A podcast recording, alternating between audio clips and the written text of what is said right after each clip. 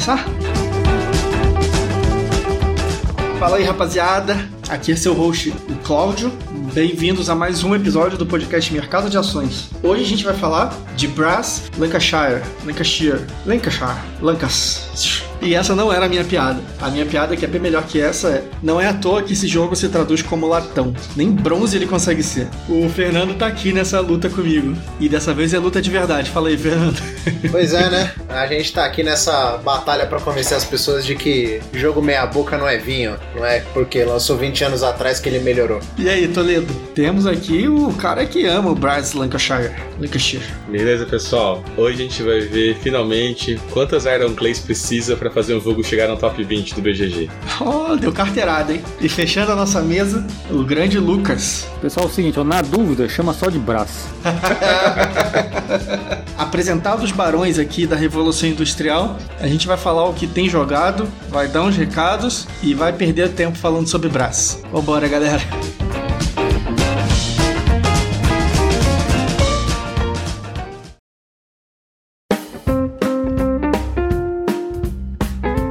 Isso aí, galera. Vamos falar de novidade. A novidade dessa vez é sobre um jogo de 1980 e pouco. Seis. Mas é algo que mexeu com o coração de todo mundo aqui. Quem quer levantar o dedinho aí e mencionar pro pessoal e explicar por que, que a gente tá tão emocionado? Eu acho que o jogo que todo mundo duvidava que ia sair no 18x Games e sem nenhuma indicação que sairia, é, bateu ali 1830, de repente, todo mundo deu muitos pulos de alegria quando viu. Todo mundo duvidava muito por causa da licença da Lookout, e era o que segurava ainda jogar no RR 18xx. Acho que o site vai implodir agora, porque não vai ter mais ninguém lá jogando. Fechar um ano agora, aí o, o 18x Games vai coroar com uma bela de um título aí que logo logo vai estar na versão full. Então 1830 no, no 18x Game. É engraçado porque o pessoal do 18x Games, eles até são bastante transparentes, né? Tem uma planilha que você consegue ver como é que tá a etapa de desenvolvimento dos jogos, jogos que ainda não estão no site. Aí tem lá se já tem licença, se já tem autorização, se não tem, se já tem algum desenvolvedor trabalhando. E o 30, ele tava como sem resposta da Lookout. De repente, apareceu lá no site direto, assim. Acho até que para eles foi um pouco de surpresa. O Toby, o dono do site, perguntaram para ele no Twitter, eu vi, eu sigo aqui, vi a, a conversa, ele falou que foram muitas trocas de e-mail para conseguir, então deve ter... E ele não quis dar muito detalhe, normalmente ele até explica, então deve ter sido alguma coisa que deu bastante trabalho para conseguir, mas cara, assim, o relevante é que agora a gente tem o, o 1830 num site que performa bem, que você não tem que ficar dando F5, não sei o que. Todo mundo aqui eu acho que tá em pelo menos uma partida.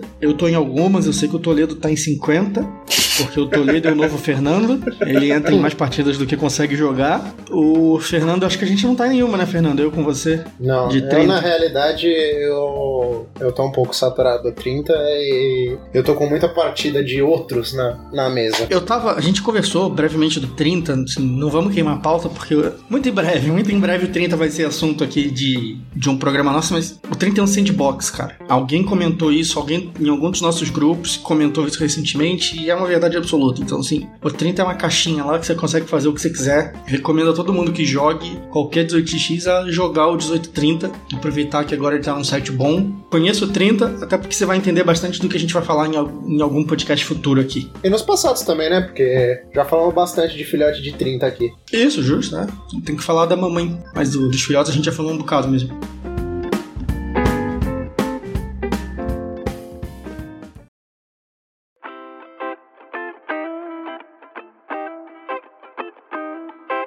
Mas vamos lá. Falamos do 30, já até queimamos um pouco de algum jogo que a gente tem jogado, mas vamos falar então de outros jogos que tem visto mesa. Lucas, conta aí. O que, que você jogou que você acha relevante contar pro pessoal? Outra novidade excelente tem pra jogar online é que, por enquanto, só em alpha, né? E alpha lá é mais complicado de jogar, mas acabou de sair o Chicago Express, né? No Board Game Arena. É um site que é um, é um pouquinho mais chato porque para você jogar alpha, você tem que ser ou conhecer alguém que seja esteja cadastrado lá como reviewer. Né? Então, por acaso, eu tenho uns conhecidos que estão, então já me incluíram umas mesas aqui. Mas eh, tá funcionando tão, tão, tão bem que imagino que logo, logo deve, deve passar para beta e, e para produção. Mas é um meus econômicos preferidos aí. Tá funcionando muito direitinho lá no site. É, é um jogo que não é tão legal assim de jogar assíncrono, porque ele tem leilão, né? Aliás, é foco dele principal o leilão, né? Pelo amor de Deus, leilão assíncrono. Não, cara, porque jogo com muito leilão, até. Enfim, não vou ficar trazendo notícias toda hora aqui, mas jogo com muito leilão, eu não consigo jogar online, por exemplo. Até, até assíncrono eu tô jogando aqui, porque esse jogo é bom demais.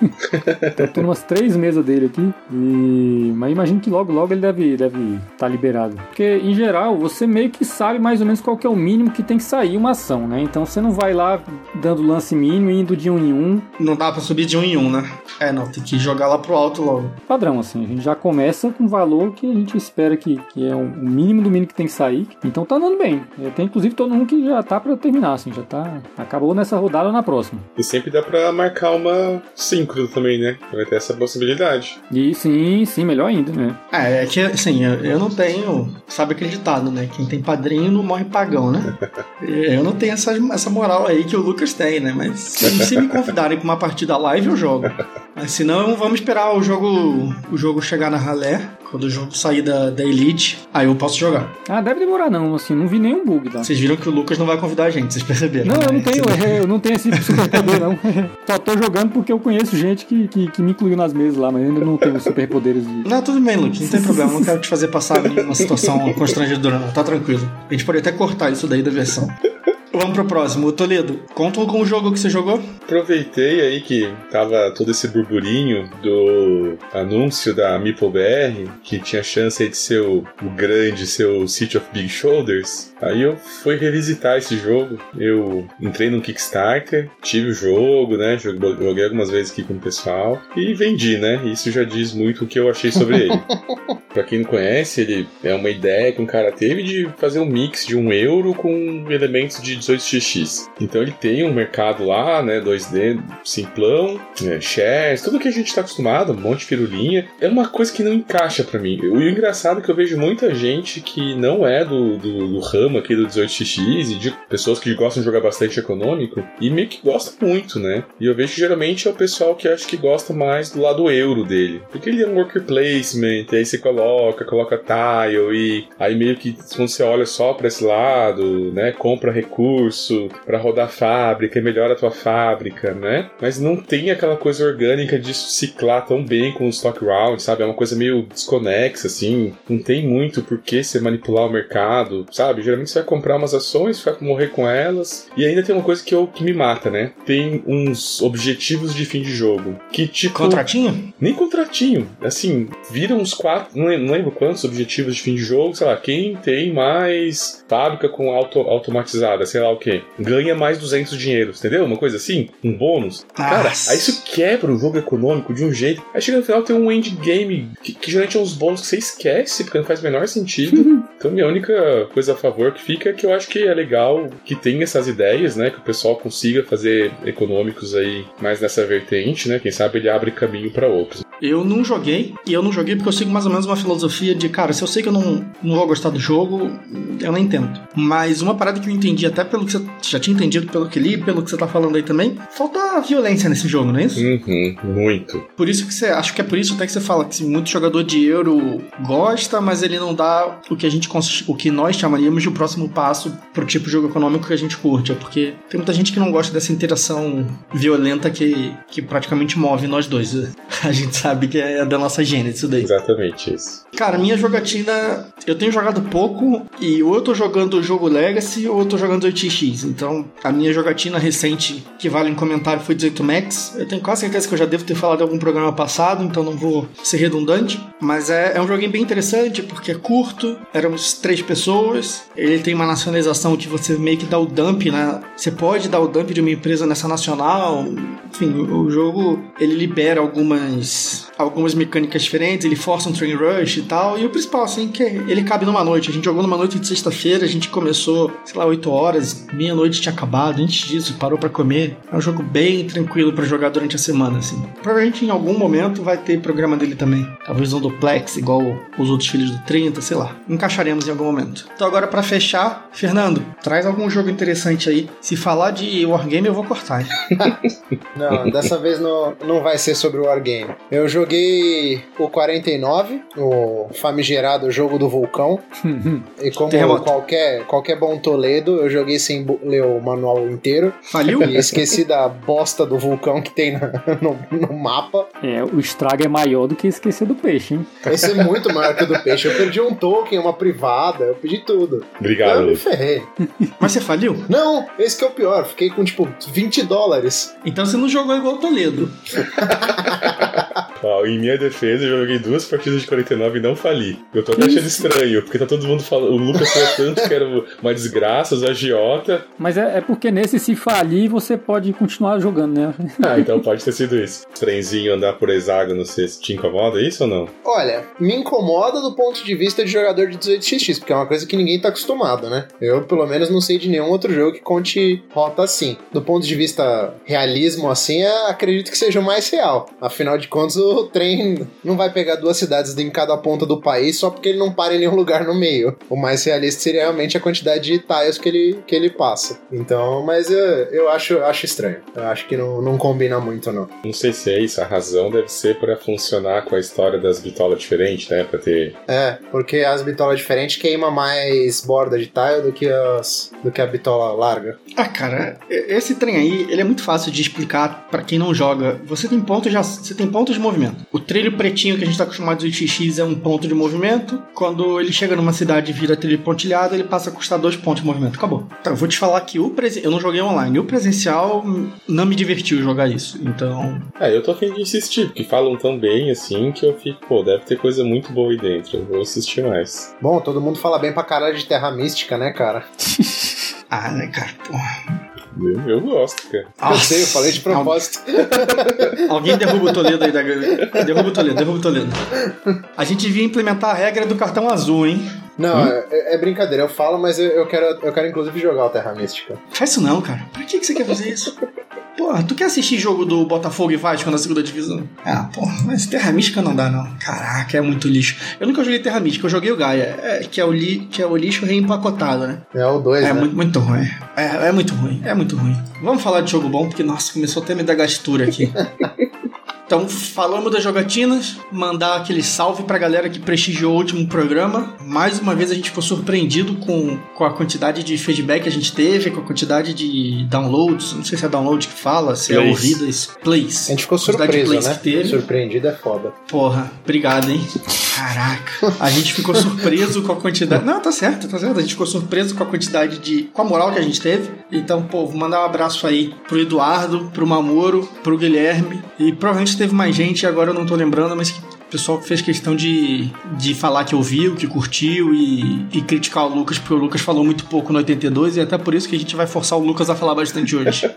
Agora, falar que pro Guilherme é bem pouco específico, né, bicho? Então, é, é mas aí é malandragem, cara, né? Tem oito Guilhermes no grupo. abraço pro Guilherme. Metade do grupo respondendo. Valeu, galera. Obrigado. Já dá pra uma mesa cheia de 1862, né? Fica na dúvida. Se você se chama Guilherme, você, por favor, se sinta mencionado. Se você não se chama Guilherme, muda o teu nome porque você entra na nossa patotinha também. É, tem tanto Guilherme que a gente até já fez o 18 Gui, né? Não sei se já falei algum programa. Acho que você mencionou que você estava numa partida de 1830 no site antigo, né? Não, não, mas é que é impossível. Nos RS 18X e a galera jogando move a cada três dias. Tá doido. Ah, o Fernando que só me enrola naquele 1817 lá só porque eu tô ganhando. Olha só. Ah, mas porque a cada 100 dias tem um move. O Nani ficou 27 dias parado com a partida. Oh, verdade, é. é 27 Se o Fernando tá parado. reclamando que o jogo tá lento. É, bicho. ah, maluco. Tá na vez do Mamoro, hein? Deixar o recado aqui, se daqui a 15 dias tiver entrado. 15 dias ainda foi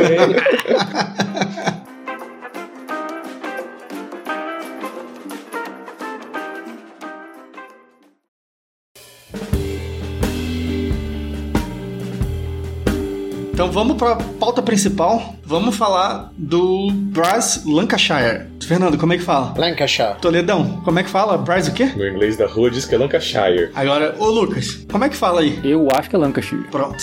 Galera, não tem erro. Eu digo para vocês que um dos quatro deve ter acertado, não é possível. Então, pega a tua pronúncia aí e vamos falar do Brass. O primeiro, o que tinha o Paulo Betti na capa antigamente. Com a cabeça encolhida, né? o nome disso é perspectiva, cara, é igual o castelo da Disney. Ô, Lucas, o pessoal reclamou no último que você não falou bastante. Para variar, a gente vai começar contigo. Larga o dedo aí, meu irmão. Começa a contar a historinha do jogo, hein? É, então, é, esse é um jogo de 2007, né, do, do Martin Wallace, e era uma época que ele tava já, já, já era um cara conhecido para o bem e para o mal, né? Ele teve o primeiro grande hit, né, que foi o Age of Steam, mas que deu uma treta enorme aí com o John Borer, né? Um dizia que foi ele que fez, outro dizia que foi o outro, né? E estão brigados até hoje. Então, houve uma certa expectativa aí, né, de, de outras coisas lançadas pelo Wallace. E, e ele lançou esse que é um jogo bem diferente, tem, de certa forma, tem trem também, né? Mas não, não é o foco principal do jogo, mas mostrou que ele é capaz de fazer um jogo econômico é, bem interessante também, né? Então é um, é um jogo que ele é um pouco diferente das coisas que a gente tem falado aqui, né? Não é um jogo de mercado de ações, né? É um jogo de que o foco é construir trilho, mas ele é, é, é muito claro assim o enfoque econômico dele, mas em outros pontos, né? Ô Lucas, o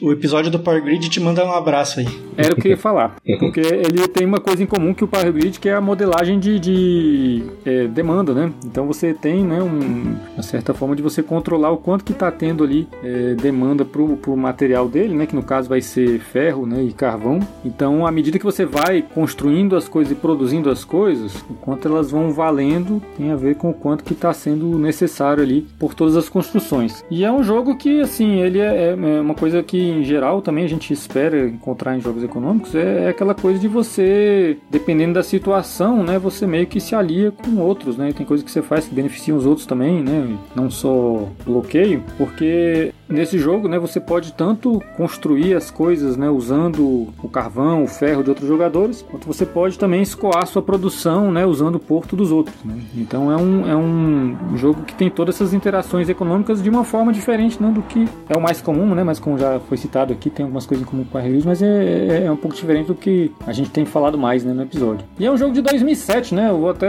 já que mandaram falar pouco agora, agora como falei, né? Vou mandar o calar a boca aqui, porque eu vou falar a verdade.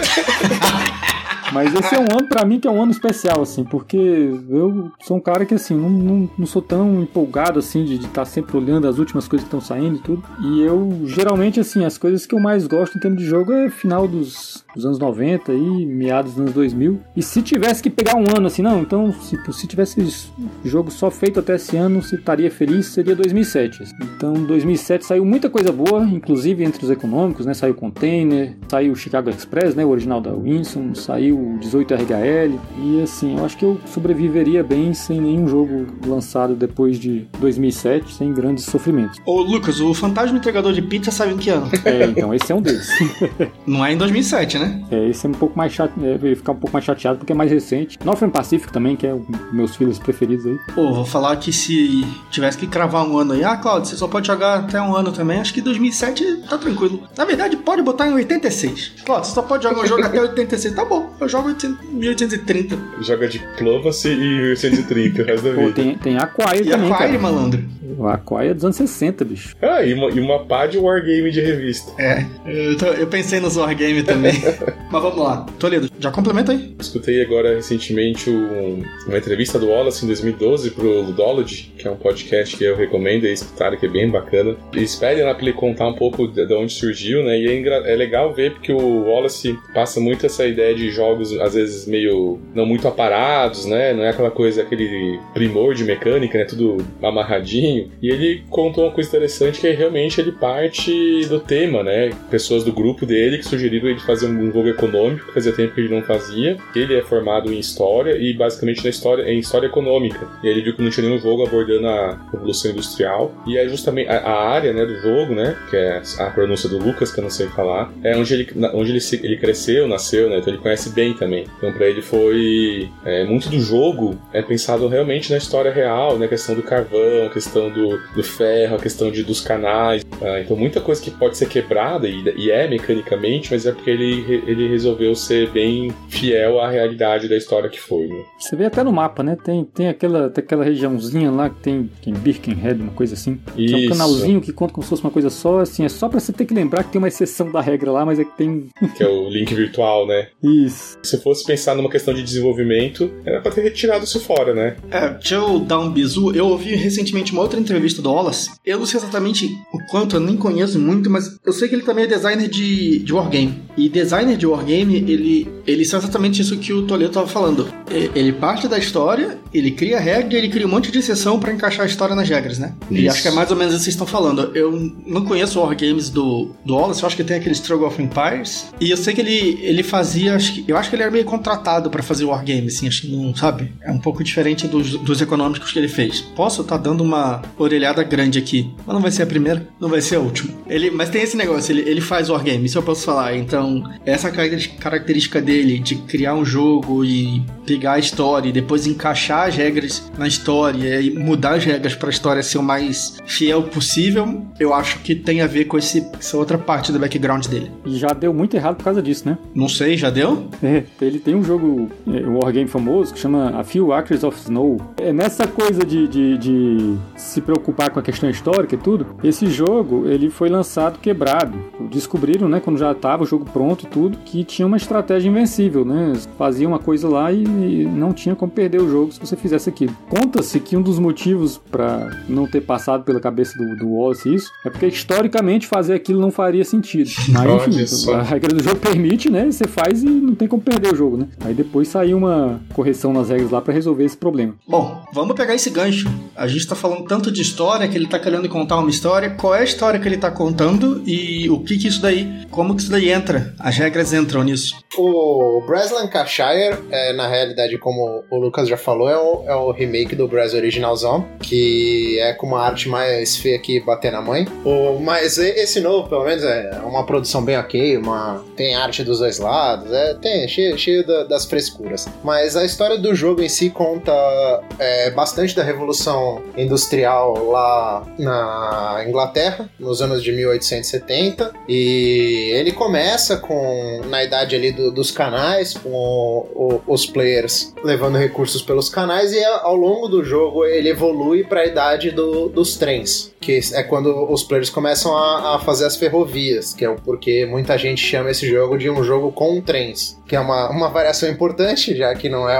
um jogo tipo um 18xx que é focado estritamente no trem, mas ele tem ali ó, um pé no, no- nesse mundo. Cada, cada jogador vai acabar controlando um dos grandes barões e, e figuras da economia da época, mas é mais ou menos a história da Revolução Industrial Britânica.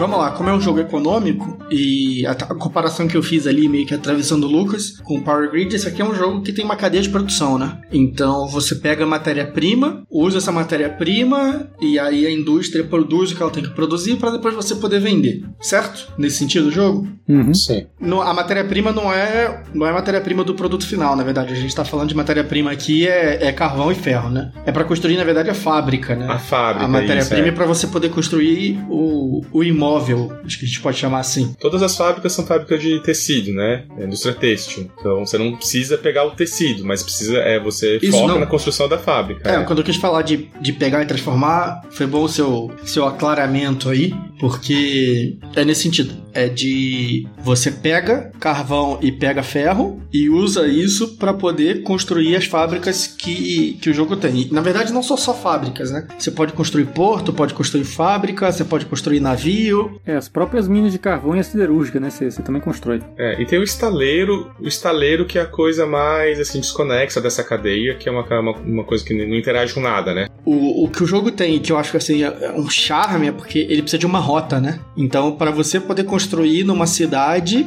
você tem que ter uma carta específica, ou do, da indústria que você está fazendo, ou da cidade onde você quer construir, mas você precisa que os recursos que serão utilizados na construção disso, eles precisam, eles precisam ter uma rota para chegar nessa cidade. Isso, é- isso é uma mecânica bem interessante do jogo, porque não é simplesmente assim, pegar uma carta, baixar, pegar um recurso, não sei o que, não. Você precisa construir realmente tendo uma ligação, e aquilo que a gente tá falando dele, tentar ter uma coerência lógica, né? Gamificar a história, não só fazer um. Não só fazer um monte de regra. O cara, olha, está contando uma história aqui, que a mina de carvão X está levando carvão para a cidade de Liverpool, e aí a cidade de Liverpool está crescendo porque ela está bem abastecida, porque tem rotas. No começo, elas eram feitas por canais, e isso acho que a gente está falando do século XVIII, anos 1700 e pouco. Lá no começo dos anos 1800 do século XIX, isso começou a virar trem. Eu não sei exatamente, não me lembro qual é o gatilho que faz acabar uma fase do jogo e virar outra. É quando acaba o baralho? Exatamente. O deck acaba e.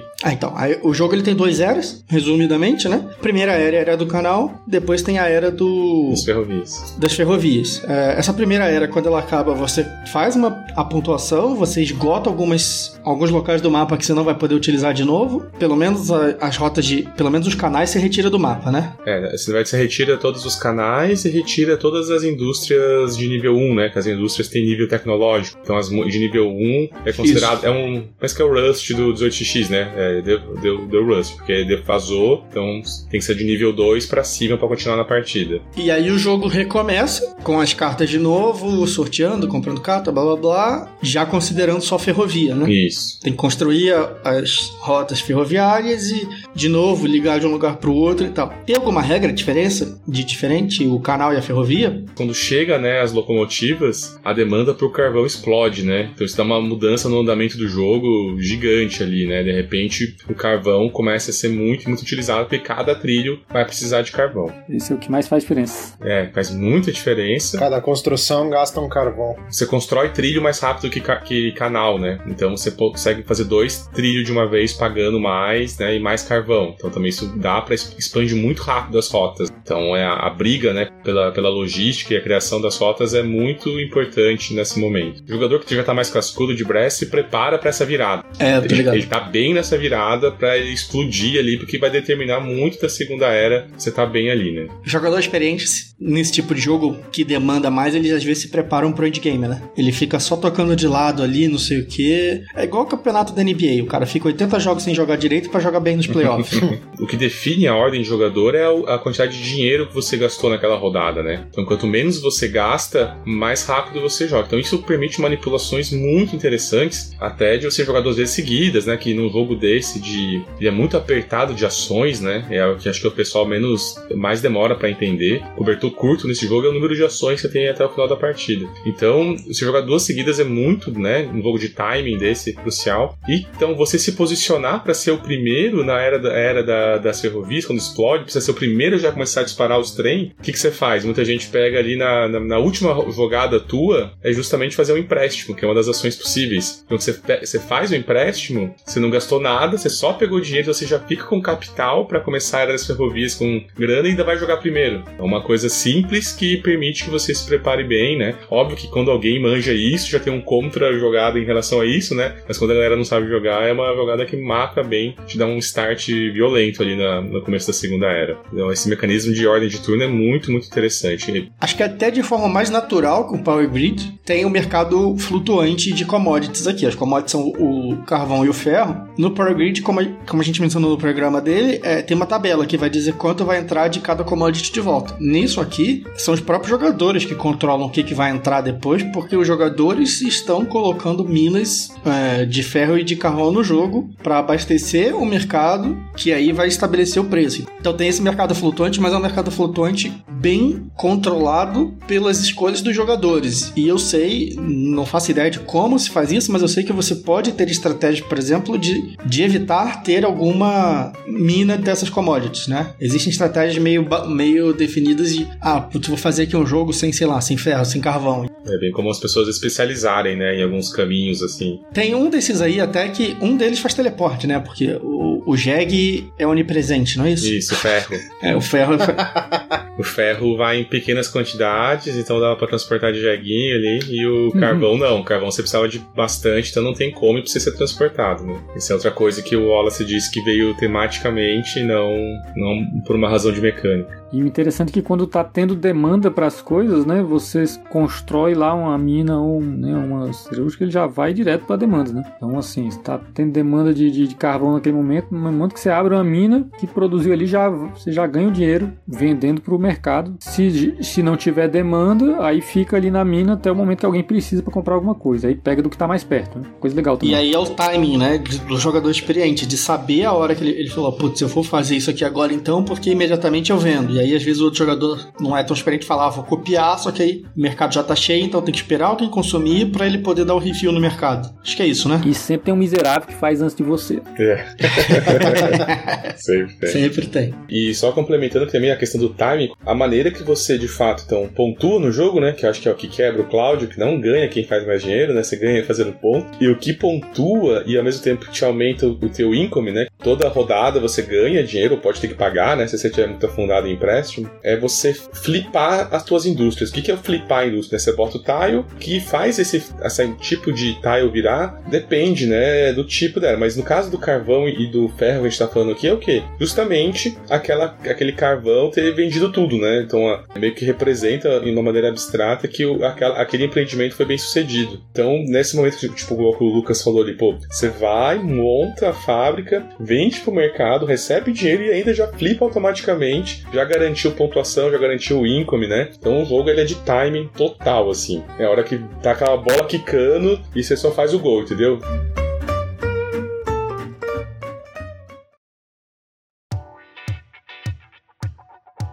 Agora a gente explicou alguns detalhes aqui, dá para dar um pano mais geral de como o jogo gira, né? E não falando aqui mecanicamente, até falando na parte da, da história mesmo, que você tá contando ali, via carta, via cubinho, etc. Solta o dedo aí, vai lá. É um jogo que, você, que tem cartas de locais e cartas de indústria, indústria né? Assim, sendo que você pode usar fazer qualquer indústria na, usando a carta de uma dada cidade naquela cidade e vice-versa, né? Isso. É, a única limitação da indústria é que daí você precisa ter alguma forma de conexão para fazer. Isso. E você ainda pode, né? Se você estiver muito desesperado, você usa duas cartas, né? E aí você faz onde quiser, né? Fica aí, essa é triste porque você queima uma ação, né? Pois que é, é, o, é. que é o mais precioso do jogo. Mas realmente, na hora do desespero, você faz. É, eu acho que o, o, o grande, né, se você escolher algo para definir a, o que, que é o espírito do jogo aí, é você procurar os nichos, né? As coisas que estão valendo a pena em cada momento, né? Então, você vê que tá tendo demanda para alguma coisa, já, já parte para aquilo, né? Pelo fato de que, como é tudo conectado, né? Você não precisa fazer todas as etapas, né? Então, de repente, você não tem lá o porto para escoar a sua produção, né? De produção têxtil, mas você pode usar o, né, o do colega. Obviamente, se você usar o seu próprio, você vai né, ganhar mais com isso. Mas como é, é, limitado o que você pode fazer, né? Eu acho que é, é até mais interessante você ir, ir sempre no que está sendo necessário em cada momento do jogo, né? Essa coisa, né? Ficar de olho na, na, na demanda também. Tem um ponto interessante que a gente não comentou com muito detalhe, que é a, a, a demanda do mercado externo, né? Você pode vender a, a tua produção, né, têxtil para os portos, né? Ou você tem lá uns investidores externos, não sei como é que eles chamam. Essa é uma das coisas também que quem não é muito fã de, de, de aleatoriedade em, jogo fica meio incomodado com isso. Mas basicamente é uma coisa que você pode vender a tua produção têxtil para fora sem precisar mandar para um porto, sendo que é, a, a, demanda ela vai ficando cada vez mais fraca, só que o quanto que ela vai caindo, né, ela é um pouco aleatória. Você vira umas fichinhas assim e vai dizendo quanto que o preço vai caindo. Então no começo do jogo, né, paga bem se você vender para lá. E aí à medida que você abre lá a fichinha para ver o próximo, né, pode até cair a ponto de não valer nada, né? Então isso é uma coisa que o pessoal critica um pouco aí. É, e é muito de gosto, né, Lucas? Porque pô, alguém começa a fazer indústria têxtil, mas você pode entrar para competir, né, para não deixar o cara Sim. levar tudo tão fácil. E aí quando começa duas pessoas a competir por indústria têxtil, tá, e aí, como que vamos escoar isso aqui?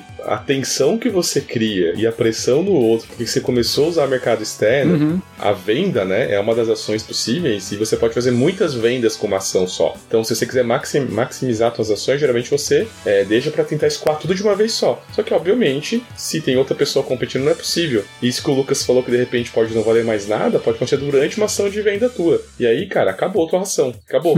então tem um risco controlado. né? E aí, ah, mas foi azar. Não, cara, pera, tá- já tava perto de quebrar o mercado se você foi ali, você puxou o gatilho, né? É de gosto, né? A gente gosta desse, dessa emoção por aqui. Sim, eu não, não sou xiita, assim, de achar que, ah, não, só, só jogo jogo econômico se for completamente determinístico. Tem gosto para tudo e, assim, gosto de jogos que até, sei lá, aquele Ponzi Scheme, né, que é uma doideira.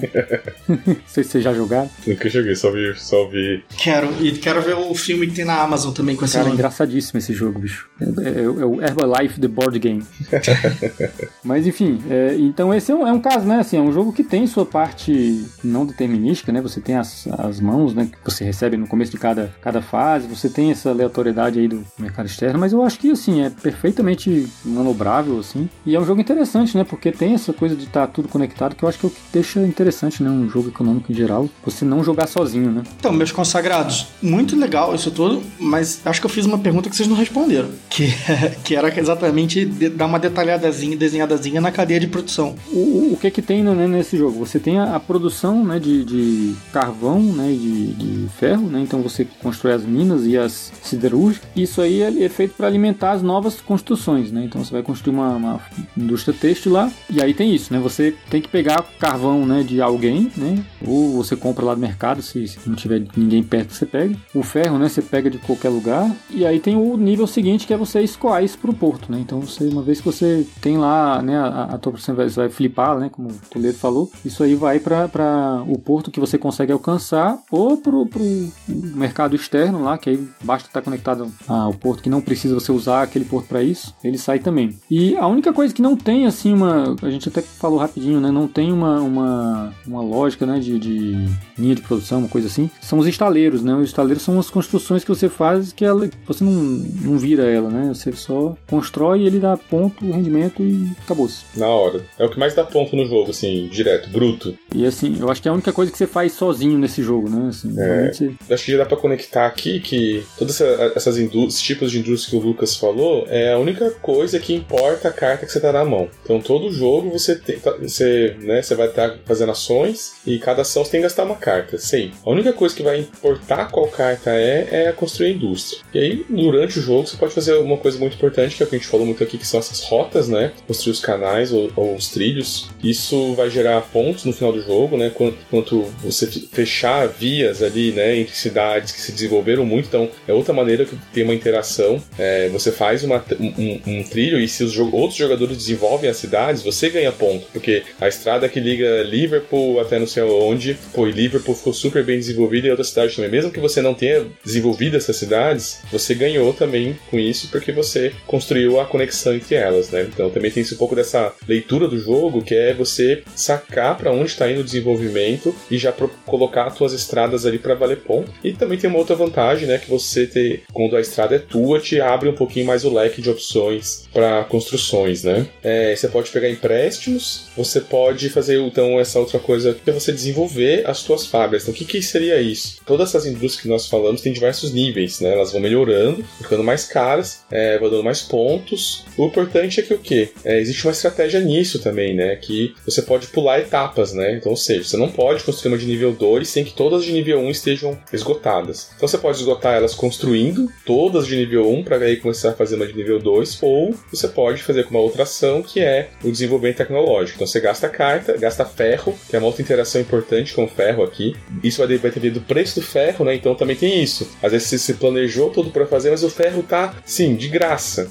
Vezes você vai ter que adaptar, não. Acho agora a hora que eu vou fazer o desenvolvimento, eu vou pagar barato. Mas aí se o ferro tá de graça, você leva o ferro, é isso? Aí depende do, do gosto do cliente, né, cara? Eu- Segue aí, vai lá. às vezes é uma oportunidade que vai valer muito a pena pra você desenvolver, porque realmente compensa, né? Então isso é até outro ponto, já ligando com o que o Lucas falou, é, da pos- posicionamento, mas muitas vezes você, isso vai te levar a uma especialização, porque como né, o que aperta no jogo são as ações, você não vai conseguir desenvolver tudo, pra tudo valer. Então você vai acabar, pô, eu vou desenvolver pra caramba a indústria e vou, e vou nesse caminho. Aí eu vou pontualmente fazer uma indústria ou outra ali, né, pra facilitar a vida, né? Aliás, é difícil não ter que descartar alguma das fichinhas em algum momento do jogo, né? É, não, impossível. Até porque na segunda era você não pode fazer nenhuma de nível 1. Exatamente. E se você não tiver construído, você vai ter que, se, você vai ter que desenvolver elas primeiro para depois conseguir construir, né? Então, o jogo é essa, você gasta a carta, a única carta que importa o, realmente o que é, é para construir indústria, para toda você só descarta a carta, então é um gerenciamento de mão legal, né? Que você, pô, as que você não vai usar, você já vai descartando para as outras ações. Empréstimo, né? Que tem que ter no jogo do Wallace, né? E o jogo do Wallace que não tem empréstimo.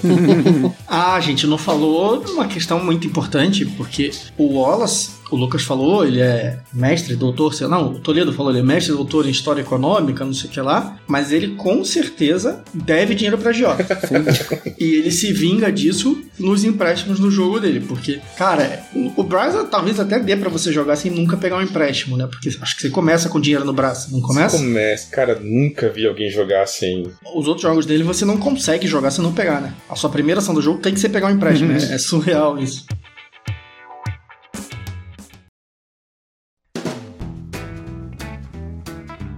Ó, galera, o papo tá bom. Acho que quem já conhecia o Press pegou nossa opinião. Quem não conhecia e ficou interessado pode estar tá procurando, quer saber como que joga, como compra. Bom, quem quer jogar tem um aplicativo. Se quiser jogar no celular para conhecer o jogo, acho que é um aplicativo pago, mas deve ser uma merreca. Pelo menos quando eu peguei era, porque se fosse caro com certeza eu não teria comprado. E tem para Android e tem para iOS. É da versão antiga do jogo. A estética, né? A estética do antigo. Muda a regra da, da primeira versão, da versão do Paulo Paulo Bet pra versão Peak Blinders ou não muda nada? Tem uns ajustes, assim. De regra, não. Não, muda, muda um pouco das regras, sim, do, do original. Pera aí que eu falei, acho que junto com o Lucas. É bem pouco que muda. É, eu sei que no original você é, retira algum, algumas cartas, né, dependendo do, do, número de jogadores. Pra 3, 4 jogadores tem, tem uma mecânica diferente lá de arrumar o baralho e tem uma conexão virtual que. É, não tem mais esse link virtual, é. No, no, no BGG nem tem mais de uma entrada, né? Geralmente quando realmente muda alguma coisa, eles fazem uma entrada diferente. Às vezes o pessoal fica até pica puto que muda uma coisinha de nada, já tem uma outra entrada pro jogo. Eu fico puto. É engraçado que na Ludopad tem, né? Na Ludopad são duas entradas diferentes. Hum. É um vacilo, porque o jogo às vezes ele podia estar ranqueado melhor e ele fica ranqueado pior, pois é. porque é. o, o, BGG cria duas entradas diferentes. O próprio, o próprio é, a versão do Bryce original, ele teve uma versão deluxe, né? Antes antes dessa reimplementação, se não estou enganado. Ah, é? Ah, é? Não sabia. É, posso estar falando uma groselha. Eu vou descobrir agora. É que esses jogos, eles são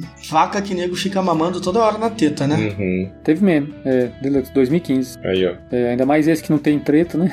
É. Ele pode lançar o que quiser sem brigar com ninguém. Online dá para jogar também num site que vou dever o nome aqui, mas a gente coloca na show notes, que tem um site desses bem. desses bem espartanão, assim, né? Que é só para jogar na noia ali, né? Né? Sem figurinha, nada. E...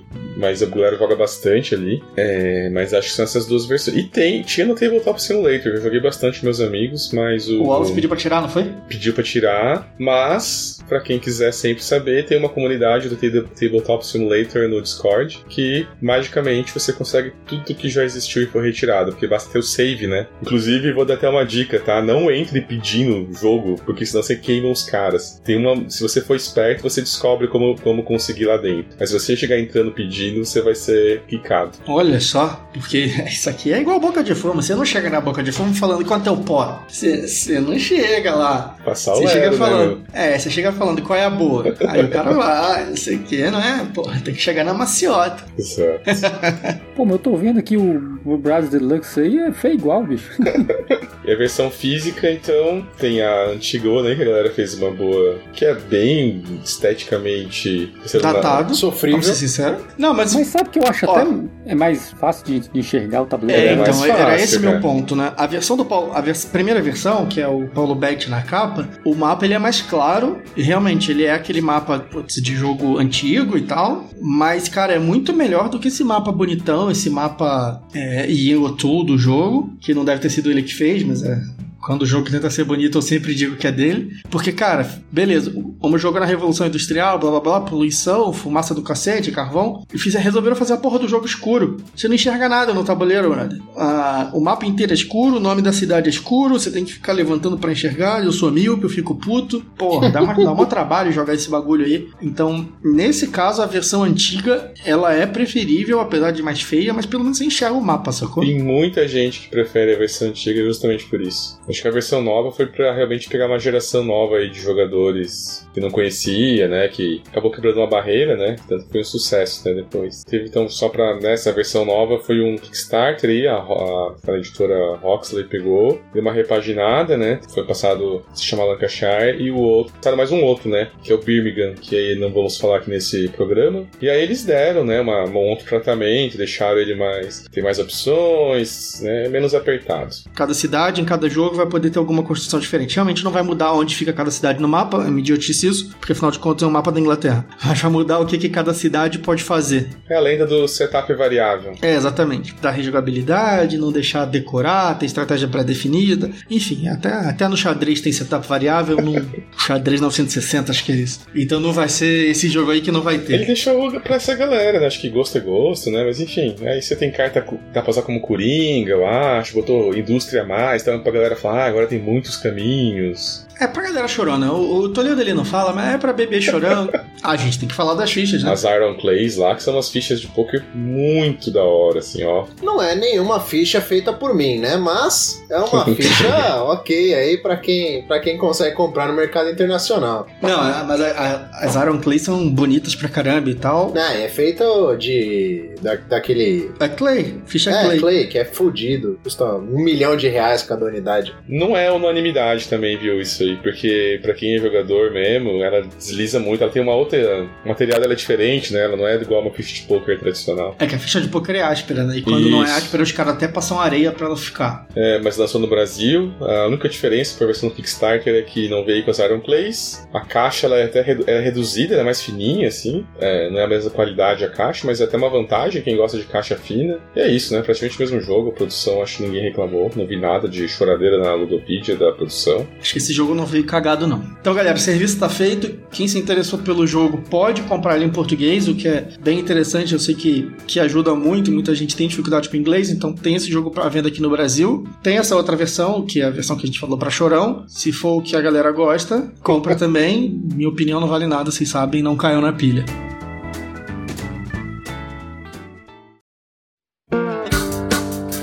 Serviço feito, meus amigos. Vamos agora mercado em alta, mercado em baixa. E eu acho que a gente tem que começar numa ascendente aqui. Então a gente vai começar com a minha opinião. O mercado em alta desse jogo é, cara, não vou lutar contra a maré. O jogo é de 2007, o jogo é aclamado, muita gente gosta. Ele realmente ele tem o esquemazinho de você fazer uma progressão, você fazer tudo encaixar, tudo rodar uma coisa depois da outra, putz, fazer a mina, fazer a indústria, vender, ganhar dinheiro, acabar o jogo. Então muita gente elogia. É, eu acho que isso é uma vantagem do jogo. Mercado em baixa. Cara, eu odiei esse jogo. Eu reconheço as vantagens dele, mas eu, eu não gostei, eu não me diverti. Eu achei burocrático, eu não gosto de jogo econômico que no final das contas ganha quem faz mais ponto. Porra, ponto, cara. Você vai ficar fazendo indústria para transformar essa indústria em ponto. Porra, faz essa indústria te dar dinheiro. Mistura esse dinheiro com o dinheiro que você vai, que você gasta e faz uma parada só, mas não, você ganha ponto. Aí você fica andando na rotinha lá, no trilho. Ah, isso para mim é muito chato. Então, o fato de você gastar dinheiro para fazer uma indústria indústria para essa indústria depois gerar ponto, me tira do jogo. Então toda a parte que a gente falou de verossimilhança que o Wallace tentou dar pro jogo me tira quando no final das contas você tá usando dinheiro para fazer alguma coisa que vai te dar ponto num segundo momento. Isso não é para mim. Então, porra, não joga esse jogo não, maluco. Fernando, vamos aqui seguir a tentativa de um de uma opinião ascendente. Fala o teu mercado em alta e o teu mercado em baixa aí pra gente. Pô, cara, meu mercado em alta vai ser que é um jogo simples aí, pelo menos o, a versão que a gente não falou aqui hoje, mas, uh, mas que dá, dá para você introduzir algumas mecânicas interessantes de jogo econômico para outras pessoas, principalmente para quem nunca teve contato com esse tipo de jogo, que se encontra na maior parte das lojas aqui no Brasil, inclusive, embora às vezes tenha um pessoal cobrando preços exorbitantes, mas não vem ao caso. O nome disso é mercado e oferta. Se tem quem pague, tem quem cobre. Meu mercado em baixa vai. Eu vou ecoar aí o, o Cláudio. Eu ainda não tive experiência física, que nem o Cláudio chegou a ter, mas só fui pelo aplicativo. Mas achei o jogo fraco, assim, pra, pra falar o mínimo. A gente vai tomar muita porrada. Acontece, ó. ah, achei o jogo fraco. É, eu, eu não, eu não sei se foi minha expectativa, que eu fui com uma expectativa muito alta de todo mundo falando que ah, é o melhor jogo da história, de não sei o que, nota 9,5 no, na Ludopédia, nota 8 no BGG, não sei o que. Ah, meu, não, não achei tudo isso. Tem 18xx medíocre que bate no, no braço e não bate. Prefiro jogar 18CO do que jogar do que jogar braço. Prefiro jogar 18 mais MS do que jogar braço, porra. Eu prefiro dor de barriga. Então, assim, pode ser uma, uma junção dos dois também, de, minha expectativa com o que o jogo oferece, mas não coçou, tipo, não matou minha vontade de, de jogar nada em específico, assim. É, joga, joguei o aplicativo e continuei com vontade de jogar 18x, continuei com vontade de jogar Fire Grid, continuei com vontade de jogar outros jogos econômicos, então, assim, pra mim não matou a vontade de nenhum jogo. Então, e não criou uma vontade de jogar o Brás em si de novo. Um comentário breve em cima do teu aqui. Isso, isso é uma parada que diz muito pra mim, cara. Quando você joga um jogo, e se ele, mesmo, sei lá, se você não entendeu o jogo, mas se você não ganhou o jogo, se você não entendeu 100% do jogo, mas tem jogo que te dá vontade de jogar de novo. Sim. E, e o Bryce foi tipo, ah, cara, não quero jogar de novo. Acho que pra mim e pra você foi a mesma coisa. Talvez um dia, se, se alguém colocar na mesa o físico, pode ser que mude a experiência, mas assim, pelo aplicativo, cara, vou te falar que é difícil. Parada é não deixar colocar na mesa. Antes do Toledo defender aqui, usar a procuração que o Martin Wallace passou pra ele, o Lucas vai dar o mercado em alta e o mercado em baixa dele sobre o Bryce Lancashire, segundo o Lucas. Que eu descobri que é a versão correta mesmo de falar. Vai na, certo. no, no, no somzinho do Wikipedia lá pra ver. ah, o que eu acho que é legal desse jogo é porque ele, ele é uma, uma forma de modelar uma economia que, que é diferente das outras coisas que eu tô acostumado a jogar, né? Assim, gosto muito de jogo com controle por ações, né? Ou envolvendo leilão, essas coisas, né? Esse ele faz eh, de uma forma diferente, mas de uma forma interessante de modelar como a economia funciona. Tem muita interação, né? Você, de fato, né, não, não dá pra jogar sozinho. E ele tem uma coisa interessante, assim, que eu acho curioso, né? Eu não conheço muitos exemplos disso acontecendo, assim, na história do, desses rankings de jogo tabuleiro, que eu acho que é um dos poucos casos que eu conheço de, de jogo que voltou a subir em ranking, né? Eu tô sempre falando, assim, que eu gosto mais de jogo mais antigo e tudo, né? E dá uma certa tristeza quando eu vejo, né? Alguns clássicos aí estão só caindo lá no ranking BGG, porque chega sempre o, o jogo que tá na moda na, na- no momento, todo mundo dando umas notas altíssimas e vai empurrando pra baixo o jogo muito bom, né? Só porque é mais antigo, né? E esse é uma coisa curiosa, e esse, esse Brás, né? Ele, ele foi super bem né, elogiado na época que saiu, né? Como falei, era uma época que não tinha tantas opções assim de, de, de jogo econômico, mas nesse ano específico saíram vários completamente diferentes, né? Saiu ele, saiu Chicago Express, né? Saiu Container, mas ele passou por esse processo natural de ficar caindo, caindo, caindo, caindo no- nos rankings e de repente quando saíram essas versões novas, ele estourou de novo, né? Então, assim, o original, né? Ele tá, eu acho que 19 lá no, no BGG e a versão essa Birmingham aí tá em terceiro, né? Então eu, fiquei bem surpreso com isso. Que eu acho tá que é legal sério? disso é mostrar que, assim, tem- não é porque o jogo é antigo que vai deixar de ser bom, né? Ô, louco, malandro. Eu realmente não ligo pra essas paradas de BGG, não sei o que. Eu tava completamente por fora, realmente. O, o- é o que o Lucas falou. O Birmingham tá em terceiro e o, e o Lancashire tá em décimo nono. Pois é, e assim, é, é, foi recente isso aí, né? E é o único caso que eu conheço, assim, famoso, de que foi. que voltou a subir depois de caindo, né? O normal a gente vê aí, cada vez que vai passando o tempo, os jogos têm só se enterrando mais no ranking. Né? Agora, de negativo, eu acho que é um jogo que, que ele demora mais do que eu gostaria, assim. Eu não sei, né? Depois eu posso ver o que, que quanto tempo costuma durar as partidas de Toledo, assim, mas já, já teve vez de partida minha durar 3 horas, 3 horas e meia, assim. Às vezes não chega tanto, obviamente, mas eu acho que é nessa faixa de tempo, né, realmente talvez eu acabaria escolhendo outra coisa. A gente chegou a falar disso no episódio piloto. Com gente sabendo jogar, cara, dá pra jogar em duas horas, até menos, assim, dependendo da partida, né? Dá pra fechar em duas, um tempo médio de duas horas tranquilo, com todo mundo sabendo jogar. Então agora sim, agora o Toledo vai defender esse jogo que, pô, ele tanto ama. Toledo, que, qual era a posição desse jogo no teu top 5? Era o primeiro. Ah, tá explicado. Tá explicado. Pô, o cara tá comprado. O cara tá comprado. Eu vou ganhar muitas libras, cara. Muitas libras que não valeram nada no final do jogo, seu otário. Essas libras estão investidas em patrimônio, cara, que é old school, cara, investir em terreno. que vale a escritura na mão.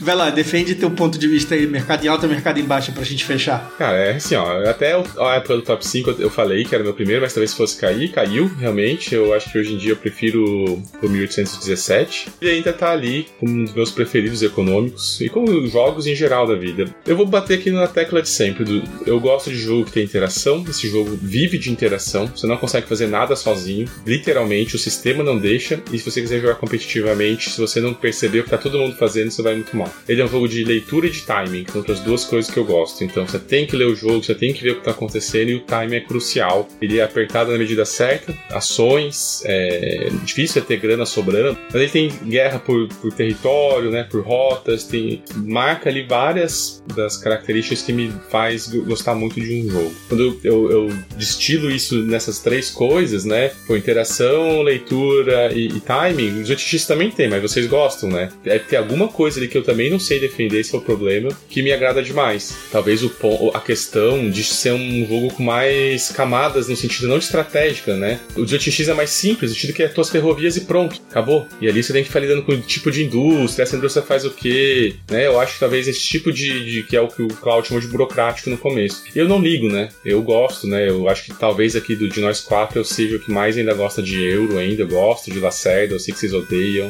Então, acho que isso diz muito sobre o meu gosto também, né? Essas são coisas que eu gosto de ter na mesa, eu gosto de ter esses monte de pecinha mexendo, e um monte de sisteminha dentro do sisteminha funcionando, eu sei que não agrada muito. Talvez acho que esse possa ser o ponto de divergência. Então, tem isso também, é uma coisa que vai me passar uma experiência diferente de quanto eu jogo de 8x, não é questão de ser melhor ou pior, é experiências diferentes para mim, e me agrada não é demais. Questão de ser. Caraca, não é melhor ou pior, apenas diferente. Isso é propaganda de cigarro, cara. Então, cara, eu tô com a fala que o Wallace mandou falar aqui, né? Era pra falar isso.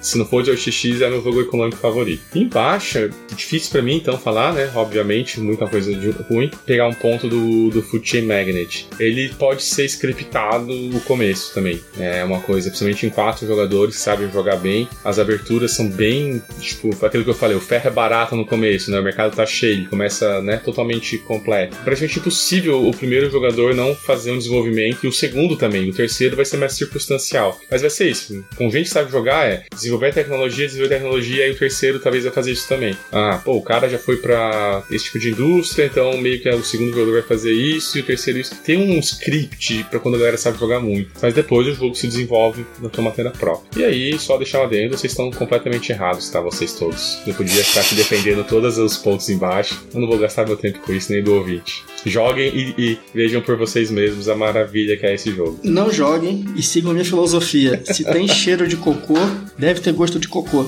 Não precisa provar. Bom, deve ter uma, caga... uma caralhada de gente que votou falando que é bom, ou o Cláudio e o Fernando. Vocês, vocês decidam o que vocês querem aí. Boa. Então é isso, rapaziada. E eventuais mulheradas, que eu acho pouco provável que a gente tenha de ouvinte não, pela quantidade de besteira que a gente fala. V vamos dar uma atualizada aqui? Vamos. Nossa, vamos ver que você levantou esse ponto. Atualmente, vamos. segundo os dados aqui do nosso Anchor, como é que fala do isso? nosso Não sei IBGE, como é que fala. IBGE MDA. Deve ser Anchor. Nós temos aqui, ó, 9% de público feminino. Que maneiro, que legal. Uma cada cada 10 plays é uma, uma, uma, uma senhorita aí, uma, uma jovem board gamer que tá massacrando aí os outros caras aí, dando dump, com a alegria de todo mundo. Não, mas é bom, cara. É bom saber que, que mulheres, meninos e senhoras estão ouvindo nosso podcast. Ficamos muito felizes. Respeitosos abraços para as senhoras, então. Calorosos apertos de mão para a rapaziada. E a gente se vê no próximo. Obrigado pela audiência de sempre, pessoal. Valeu, um abração. Opa, até mais. Valeu, galera. Boa noite.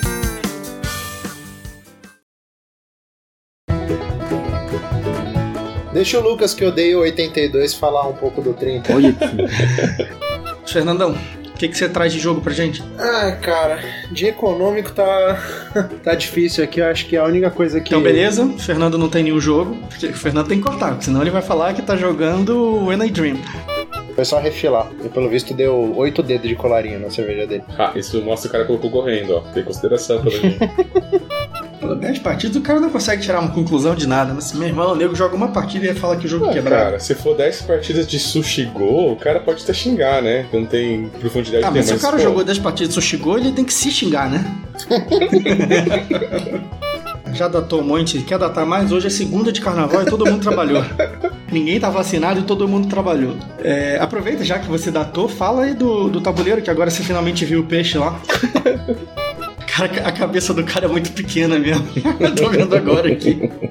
Então, se tem pouco, o preço fica mais alto. Se não tem, fica mais caro, mais barato, mais alto, mais baixo, né? É, alto, baixo. Então, o mercado flutua. Não, meu irmão, putz. Aqui a dificuldade é monstra. Galera, quando acabar totalmente a pauta, quando não tiver mais jogo econômico no mundo, a gente fala desse segundo braço.